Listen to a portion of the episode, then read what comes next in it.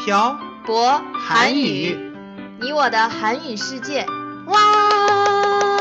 아니 이게 뭐예요?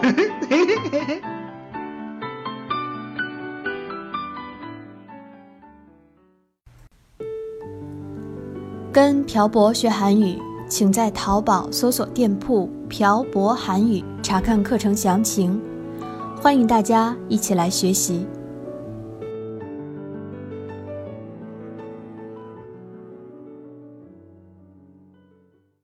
这里是朴博韩语，你我的韩语世界第五十八期电台，文字版可以在公众号“朴博韩语”上回复本期标题“约会”获取。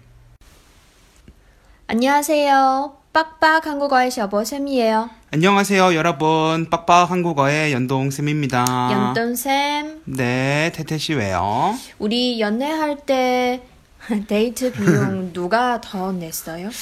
그래도 제가 더 많이 내지 않았나요? 기억이 잘 안 나요. 제 기억엔 제가 더 많이 냈던 것 같은데 기억 안 나요? 그래요? 근데 갑자기 데이트 비용은 왜 물어보세요? 예전에 연돈쌤이랑 처음 여행을 갈 때 연돈쌤이 저한테 한 말 기억나요? 네, 기억나요. 뭐라고 그랬어요? 더치페이 하자고 했죠? 그래서 제가 뭐라고 했어요? 엄청 화를 냈었죠? 제가 왜 화를 냈었어요? 여행을 가는데 남자가 더 많이 내야 한다고! 그래서 화 냈었죠. 연돈쌤 우리 여행을 갈 때 왜 그런 말 했어요? 음, 저도 모르겠어요. 그때는 제가 미쳤었나 봐요. 한국에서 남녀가 여행을 가도 그렇게 더치페이를 해요? 어, 더치페이를 하는 사람들이 더 많을 거예요.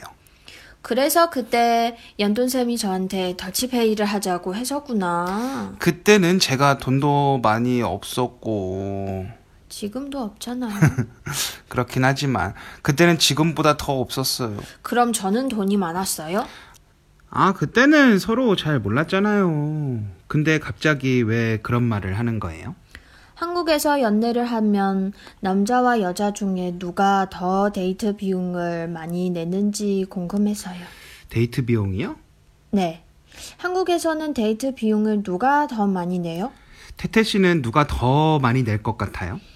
당연히 남자가 더 많이 냈겠죠. 왜 남자가 당연히 더 많이 내야 어, 낸다고 생각해요? 남자가 돈을 더 많이 버니까? 요즘에는 남자보다 돈을 더 많이 버는 여자들도 많은데 아니, 그래서 누가 더 많이 낸다는 거예요? 연애 기간마다 다르죠. 어떻게 달라요? 처음에는 남자들이 거의 다 내요. 처음에만 내요? 네. 음, 그 다음에는요? 어, 한국의 오래된 연인들은 보통 통장을 만든 뒤에 한 달에 정해진 금액을 서로 저축해요. 음, 그게 왜요? 데이트 비용으로 쓰려고요. 아, 우리 연애할 때 제가 태태 씨한테 통장을 하나 만들자고 했던 거 기억나요? 네, 기억나요. 근데 전혀 이해가 안 돼요.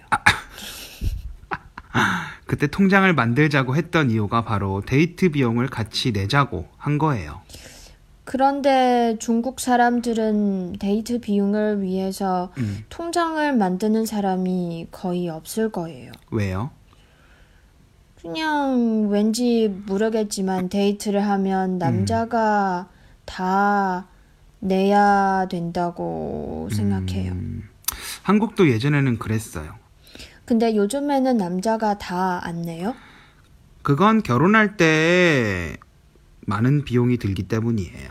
중국도 많은 비용이 드는데 음, 한국은 남자가 2년 동안 군대에 가기 때문에 2년 동안 돈을 못 벌어요. 그리고 집값도 비싸고 생활비도 비싸기 때문에 남자도 돈을 모으기 위해서 이렇게 변한 것 같아요. 결국엔 결혼을 하기 위해서 돈을 모으는 거네요. 네. 그래도 연애 초반에는 남자가 더 많이 냈죠. 네. 근데, 어, 생각이 좀 있는 여자라면 데이트를 할 때 남자가 밥을 사면 여자가 커피를 사거나 디저트를 사죠. 그럼 내가 생각 없는 여자네요. 한국은 밥을 먹은 후에 커피를 많이 마시네요. 네, 밥만 먹고 헤어지면 서로에 대해서 알 시간이 많이 없으니 커피를 마시거나 간단하게 술을 마시러 가죠. 역시 데이트를 하는 방식도 중국이랑 좀 다르네요. 어, 그리고 영화를 볼 때 남자가 영화표를 예매하면 여자가 팝콘하고 콜라를 사는 경우도 많아요. 선물은 자주 해요? 그건 사람마다 다르죠. 한국 여자들은 어떤 선물을 가장 좋아해요? 여자들은 보통 가방을 좋아하지 않나요? 저는 가방을 별로 안 좋아해서 모르겠어요. 한국 여자들은 보통 어, 가방을 좋아해요. 그래서 기념일, 기념일이나 여자의 생일에 돈을 모아서 명품 가방을 선물해주는 경우가 많을 거예요. 음, 연돈쌤 친구들은 어때요? 제 친구들의 여자친구하고 와이프들도 태태 씨처럼 검소한 편이라서 비싼 가방을 사줬다는 소리는 못 들어봤어요. 음, 데이, 데이트 비용은요? 아, 그건 저도 잘 모르죠. 아무리 친구라도 그런 사소한 것까지 얘기하진 않아요. 음, 그리고 친구들은 다 돈을 잘 벌기 때문에 여자친구에게 돈을 내게 하지 않을 거예요. 연돈쌤도 배웠으면 좋겠어요. 뭘 배워요? 연돈쌤 친구들처럼 돈을 잘 벌었으면 좋겠어요. 돈 많이 벌면 뭐 하려고 그래요? 몰라요. 일단 돈을 많이 벌었으면 좋겠습니다. 아, 그래요. 그럼 전 또 돈을 벌러 가야겠네요. 네, 빨리 돈 벌러 가요. 네. 어, 그럼 오늘 내용은 여기까지 할게요. 오늘은 한국의 데이트 비용에 대해서 간단하게 알아봤습니다. 오늘 내용에서 중요한 점은 한국의 연인들은 데이트 통장을 만든다는 거예요. 어, 사회 초년생들에게는 한 푼 한 푼이 소중하죠.